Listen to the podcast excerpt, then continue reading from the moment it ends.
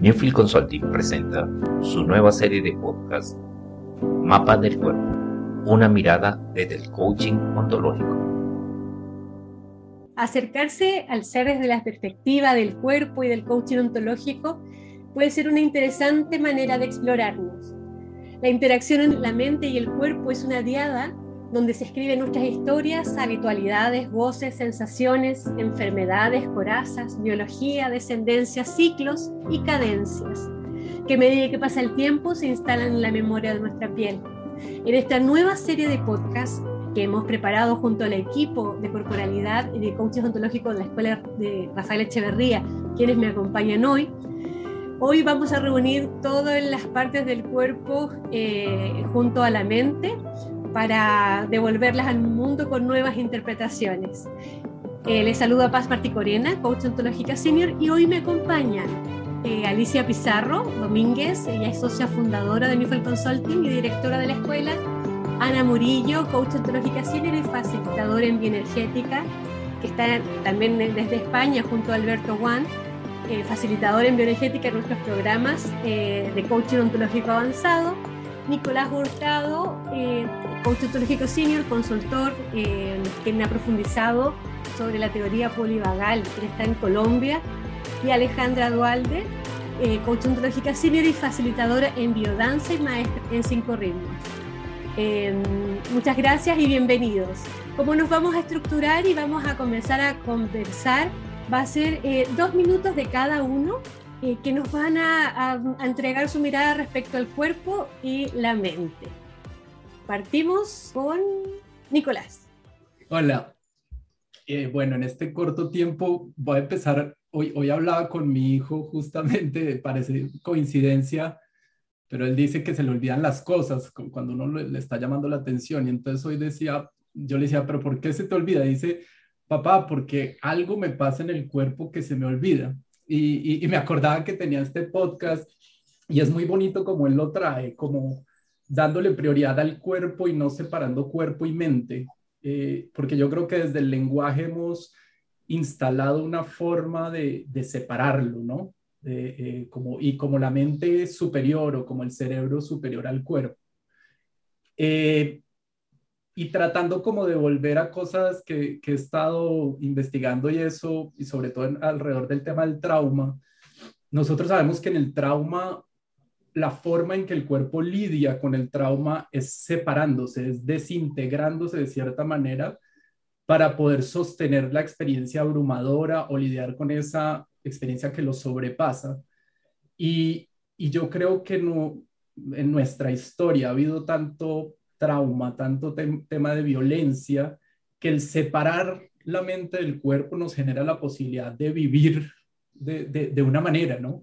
Sobre todo cuando la religión hacía sentir tanta vergüenza hacia la sexualidad, hacia el cuerpo, o sea, todas estas historias nos llevan a nosotros a separarnos eh, cuerpo y mente y poder darle prioridad a la mente que nos genera ilusiones de tener el control de lo correcto, de poder planearlo, mientras que el cuerpo pues espontáneamente aparece y eso de cierta manera no era bien visto.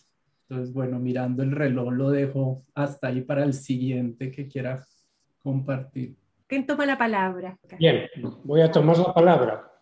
Eh, cuando yo era muy pequeño, eh, recuerdo que me felicitaban eh, si yo decía algo inteligente o si sabía, por ejemplo, multiplicar con rapidez. La inteligencia se valora en nuestra cultura mucho más que la emocionalidad. Y por supuesto que estamos todos de acuerdo en integrar cuerpo-mente. Y ¿De qué estamos hablando cuando queremos hablar en sí mismo de integración cuerpo-mente? Estamos diciendo que tanto las emociones y los sentimientos como las ideas eh, deberían estar de alguna manera juntas invariablemente. Y yo digo, ¿acaso no están juntas? ¿Cuántas emociones hay en cada una de mis ideas? O yo diría, ¿cuántas ideas hay en cada una de mis emociones? ¿Cómo puedo separar mis sentimientos de mis ideas?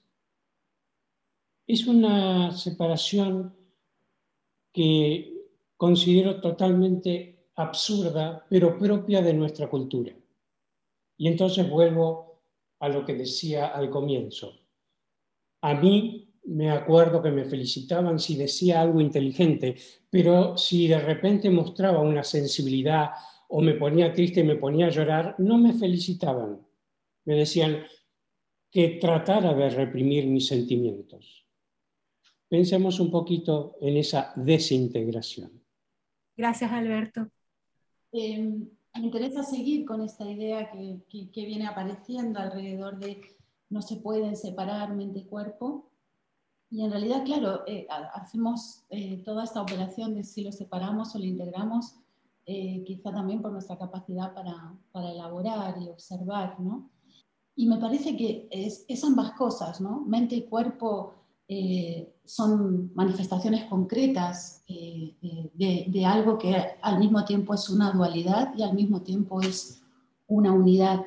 Y a mí me gusta mirarlo también así porque cuando hablamos de mente-cuerpo, con lo primero que me conecto en relación a, bueno, a la mirada del coaching y de la transformación de las personas, es que la estructura que generan la mente y el cuerpo, o, o, esto esto que, que, nos propone mirar la mente y el cuerpo como algo separado, eh, al mismo tiempo es un, puente muy interesante, porque si queremos modificar eh, narrativas que, nos hacen sufrir o que nos mantienen estancados o que nos impiden crecer, eh, es interesante lo que podemos lograr si intervenimos a través de lo corporal, ¿no? que es una parte importante de lo que hacemos como coaches. Eh, y de la misma manera, si queremos habilitar otras formas de operar eh, de lo que el, cuerpo mismo en sí, como, manifestación eh, concreta de nosotros mismos, es, es, impresionante lo que, lo que puede mm, permitirnos cambiar cuando, cuando lo hacemos a través del mundo de las ideas y de los pensamientos. Así que esta dualidad, que por momentos es dualidad y que por momentos es una unidad, me interesa desde ese punto de vista, de vías para transformarnos. Eh, estas reflexiones que traen eh, y esta dualidad, unidad que traes, Ana, eh, en mi mirada la, unidad es la vivencia o la experiencia que tenemos de nosotros mismos, es eh, es indisociable la mente del cuerpo, está en el cuerpo la mente, desde ahí siento la unidad y creo que la dualidad aparece cuando eh, en nuestra occidentalidad, como dice Alberto, cuando le damos mayor preponderancia a la mente eh, o en el, que al cuerpo desde la cultura.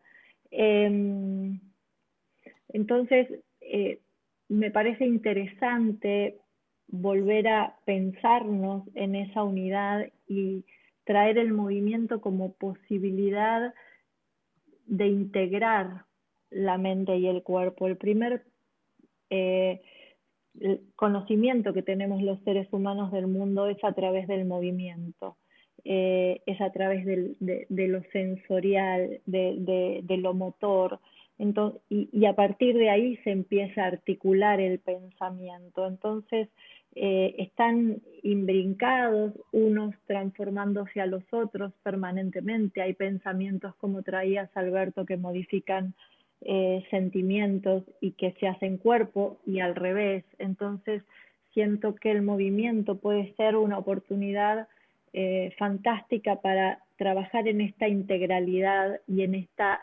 asociación que muchas veces queda eh, separada por un hecho traumático, por una vivencia abrumadora o simplemente por una eh, intelectualización cultural de, poner en la supremacía eh, a la mente por sobre el cuerpo. cuando en realidad en la experiencia es una unidad, en la experiencia de la vida es una unidad. Eh, gracias Paz y gracias a cada uno de los compañeros que han, que han participado en estos rápidos dos minutos. Yo estoy en medio del huracán Elsa, es una tormenta tropical, eh, y a través de mi ventana veo que llueve hacia abajo, hacia los lados, hacia arriba. Es, es, muy interesante porque la experiencia, la vivencia, como decía Alejandra, es de caos. Eh, y yo creo que los seres humanos eh, lo que hacemos a través de la mente es colocarle un orden al caos. O sea, yo veo la lluvia a través de mi ventana en distintas direcciones y mi mente claramente construye una interpretación diciendo, bien, eso es el huracán, es Elsa que está pasando cerca de aquí, y, y eso de alguna manera me tranquiliza. Entonces, claro, la mente tiene esta función de ponerle orden a ese caos. Em, y lo que hacemos desde el coaching ontológico es, de alguna forma, editar lo que la mente hace como parte absolutamente integrada al cuerpo. Entonces, la mente responde al cuerpo, el cuerpo responde a la mente, son toda una, una sola unidad. Y entonces nosotros desde el coaching lo que hacemos es tocar este sistema integrado que somos los seres humanos y eh, ayudarlo a reconstruir el sentido. Al final, Queridos, queridas, yo creo que la gran pregunta es cuál es el resultado que estoy teniendo con mis interpretaciones. ¿Estoy siendo feliz o estoy siendo miserable? ¿Me estoy sintiendo pleno, floreciente o carente y, a punto de desfallecer? Y yo creo que a través del cuerpo tenemos una tremenda, tremenda, eh, un gran espacio para poder modificar aquello que nos está haciendo sufrir. Eh, es interesante, Alicia, lo que, lo que traías de, la mente como la que pone orden al caos, que puede venir desde todo lo que sucede en, las sensaciones del cuerpo y también descubrir cuando esa mente eh, lo que está haciendo más que ordenar es quizás rigidizar. Lo traigo absolutamente desde la mirada de los cinco ritmos y, esta posibilidad de que en el caos, que es uno de los ritmos que danzamos, nos damos la oportunidad de vaciar la mente para encontrar un nuevo orden. Lo traigo en esto de que a veces los seres humanos en nuestro proceso mental articulamos interpretaciones narrativas eh, que nos dejan atrapados y otra vez el movimiento del caos como posibilidad de desarmar, desarticular, desestructurar para encontrar un nuevo orden. Fantástico, mm. claro, porque lo que hacemos es eso, es eh, buscar órdenes. Y vuelvo a decir, me parece muy relevante preguntar, este orden en el que estoy viviendo, que he construido desde mi cuerpo y desde mi mente, mm. ¿me está haciendo feliz o, o, me es insuficiente y tengo que generar mi propio eh, caos para poder realmente alcanzar un orden distinto. Y yo creo que esa es para mí una definición del coaching ontológico. Y así como el movimiento eh, que traía Ale eh, puede establecer un nuevo orden mental, por decirlo de alguna manera, la respiración y, la capacidad de soltar las tensiones corporales tienen un efecto muy similar en ese sentido, ¿no? Entonces, ¿cómo un cuerpo que habilita otros registros, que amplifica eh, sus propios límites, eh, tiene un impacto increíble en los propios límites de una creencia, de una forma de mirar. A mí también me parece importantísimo decir que el cuerpo con un abrazo puede calmar mucho, mucho el caos. Muchas veces el contacto corporal es el ordenamiento de la energía caótica. Y no solamente ordenamos con la mente y las ideas cuando entendemos lo que está sucediendo, también ordenamos con la caricia, con el abrazo. con el contacto. Alberto, ¿y no será que el contacto y el movimiento forman parte de la mente y que durante mucho tiempo hemos restringido la mente a la idea? Y tal vez la mente es una manifestación completamente integral, que la llevo desde los dedos chicos del pie hasta el último cabello, incluyendo toda mi relación con el entorno. Es decir, ese abrazo, eh, por supuesto, ¿quién no ha sentido que la vida cambia a partir de un abrazo?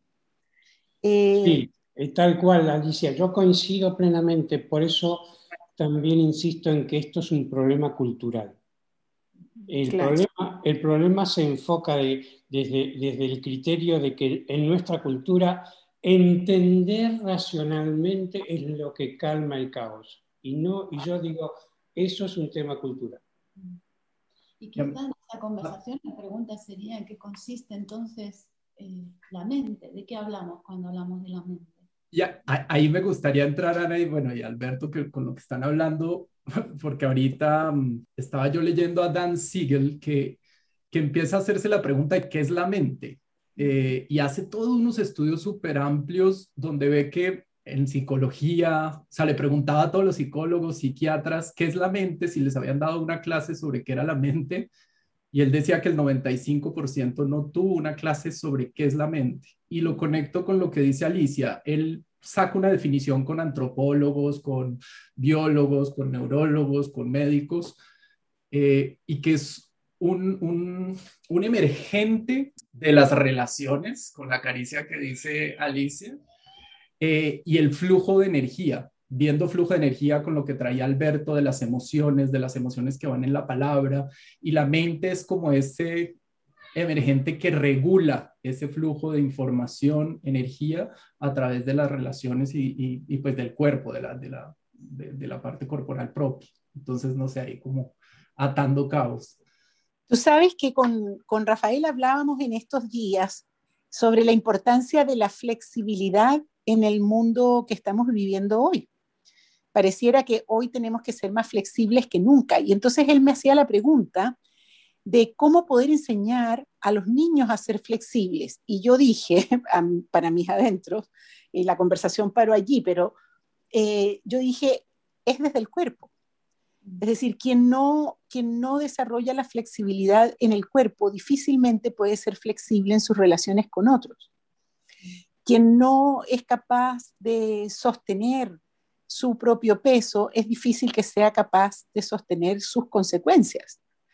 Yo creo que eh, nuestra capacidad para movernos en el mundo tiene mucho que ver con la mente. Me encanta esa idea, Nico, de, la mente como un gran regulador energético. Me parece que, me encanta como, metáfora de lo que la mente eh, genera en, en la vida. Eh, y yo creo que ahí la relación con las percepciones y las sensaciones corporales es clave. La flexibilidad, especialmente en los niños, yo la interpreto como una integración entre el jugar y el gozar. Un niño es flexible en la medida en que se le permite eh, expresar sus sentimientos, su alegría, su movimiento. Eh, el niño que está contento necesita moverse, saltar, reír. Si se le reprime el movimiento, eh, de alguna manera se, se, lo rigidiza. Sí, yo escuchaba cómo enseñarle a los niños a ser flexibles y lo primero que se me ocurría es que los niños son flexibles. Cómo nos enseñamos a los adultos a no limitar la expresión espontánea y auténtica de los niños o acompañar la expresión espontánea y auténtica de los niños. Para justamente esto, para que mantengan esa espontaneidad y esa plasticidad que los hace entrar y salir, que los hace eh, quizás eso, mantener o, o darle mucha vida al flujo energético que, que después deviene pensamiento, ¿no?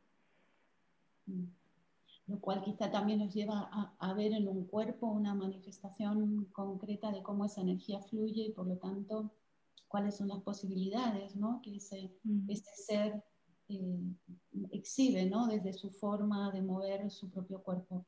Y me parece que hay, muchas preguntas por hacerse eh, y, muchas exploraciones, pero al final eh, estamos hablando de cómo la entrega al sentimiento y el contacto con los sentimientos aparece inevitablemente cuando hablamos de esta unidad, dualidad, que nos hace preguntarnos sobre qué es la mente, y terminamos hablando de algo interesante que es de energía y de cómo esa energía eh, fluye y cómo la canalizamos.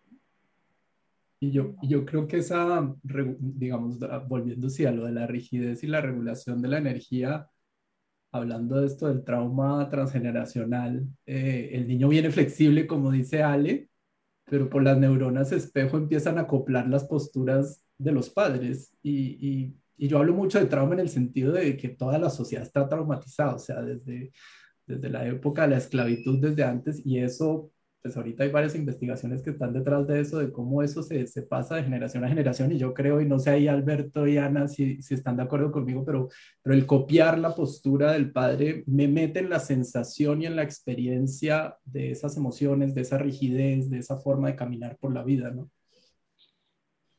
Totalmente de acuerdo, Nico. Y, y cómo eh, e-, ese copiar... Eh, en realidad lo que hace es apartarnos de esta expresión completa del ser singular que cada uno es, ¿no? Cómo finalmente expresarse como un ser singular eh, es todo un recorrido de desarmar eh, aquello que uno copió eh, y, y, que eso en sí mismo nos lleva a una gran aventura en relación a cómo cada uno hace esta conexión entre su mente y su cuerpo, ¿no? A ver, en la, en la formación de coaches, nos interesa crear en cada uno de nuestros participantes una capacidad de percepción del mundo y de interpretación del mundo especialmente poderosa, porque creemos que desde allí eh, se puede ayudar más a través del coaching, eh, que es la disciplina que nos ocupa. Eh, cómo la experiencia de desarrollo desde el cuerpo ayuda a esto. Eso es lo que quisiera invitar a explorar un poquito en estos minutos finales de nuestro conversar. Entraría ahí, Ali, eh,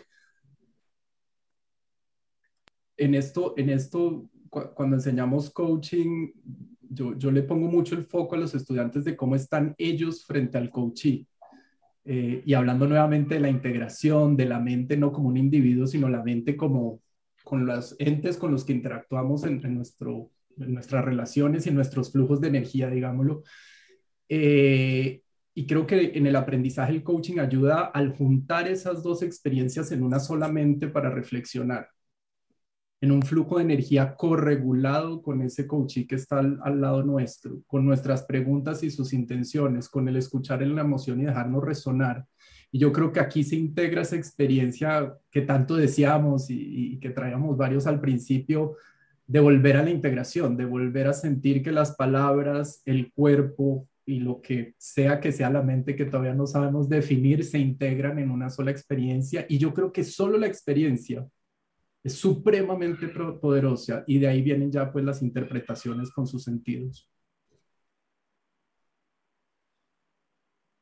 Yo quisiera recalcar que en el trabajo de coaching lo que también se busca es generar empatía. Y entiendo que generar empatía es también generar un tipo de resonancia donde la emocionalidad y la intelectualidad están jugando de manera integrada. Y, en esa empatía, el otro es también un espejo, el otro es también un resonador, el otro de alguna manera me permite esa conexión esa vibración eh, que, se genera en todo vínculo, en toda relación. El coaching nos lleva a vincularnos y a relacionarnos de una manera mucho más completa. Eh, sí, el coaching es una eh, experiencia donde se entraman desde, desde mi sentir una corporalidad, una emocionalidad, una racionalidad con otra corporalidad, otra emocionalidad y otra racionalidad. Y en ese entramado y en esa danza emerge eh, una relación, un vínculo, un, flujo que es único y que se sucede a partir de ese resonar juntos. Incluso un coach con un mismo coachee en una nueva experiencia es, eh, es una otra experiencia completamente distinta, porque eh, surge o emerge a partir de ese instante que estamos compartiendo y de lo que nos resuena, nos impacta y nos mueve en, en, el emocionarnos y en el conversar eh, juntos eso, creo que, cuando estamos en una instancia de coaching estamos ahí en cuerpo, en, alma, en emoción, en, pensamiento, digo, somos un ser integrado con otro ser integrado que se en una integración mayor para ambos. Sí, siguiendo esa, esa, mirada, me, quedo con, este, con, la experiencia del encuentro, ¿no? Como el encuentro de coach y coachee eh, nos permite hacer eh, un recorrido en el que ambos tienen que permitirse abrirse a, la experiencia de, bueno, de transformarse. Y, algo, algo que además en sí mismo es una aventura, no, sabemos, eh, sabemos de dónde partimos, pero no sabemos muy bien a dónde a dónde vamos a llegar. Y creo que la gran tarea del coach es ofrecer allí, eh, en ese tránsito, no certezas, eh, pero sí la confianza suficiente como para eh, que ese encuentro sea una base segura de crecimiento. Que el coach no, no vuelva a recortar esto que hemos perdido cuando hablábamos de la desintegración entre cuerpo y mente, eh, por la cultura, por la experiencia, por tantas razones, eh, que el coach tenga la posibilidad de habilitar eh, más expansión a partir de, ese encuentro de esas dos, dos almas. Bien, bueno, cuerpo, alma, emoción, lenguaje, biología, y que trascienda todo esto la cultura. Em, lo que hicimos hoy aquí es reunir todas las partes del cuerpo en realmente un todo, eh, al que llamamos ser, eh, motivo de nuestras inquietudes y desde la mirada de la ontología del lenguaje y todos los aprendizajes, eh, cambios, adaptaciones que, que, derivan en su transformación. Este es el último capítulo de nuestra serie de, de podcast de Corpo de Core. Estaba mirando acá que ya hemos realizado, bueno, comenzamos con el aterrizaje en el cuerpo, luego los temas que nos atraviesan y terminamos con este, con este mapa del cuerpo y esta integración en todos ustedes. Eh, quiero agradecerles a cada uno, también a los que participaron en todos los podcasts eh, de esta serie. Eh, muchísimas gracias. y gracias Alex también. Y bueno, agradecer a todos que nos acompañan y que también nos han estado escuchando y se han suscrito a nuestro canal de podcast. Esperamos poder sorprenderlos con nuevas series con respecto al coaching y también la corporalidad. Y recuerden a todos que están invitados a nuestros próximos capítulos misceláneos varios eh, y que pueden encontrar más información de la Escuela de Coaching de Rafael Echeverría en newfieldconsulting.com. Nos vemos Muchas gracias a todos. Un abrazo desde todos los lugares donde se encuentren. Gracias Ana, Alberto, gracias. Sí, Ale, Nico, Ale, por supuesto, y Alicia también, Fernanda, Tere y Norberto también. Un fuerte abrazo. Muchas gracias.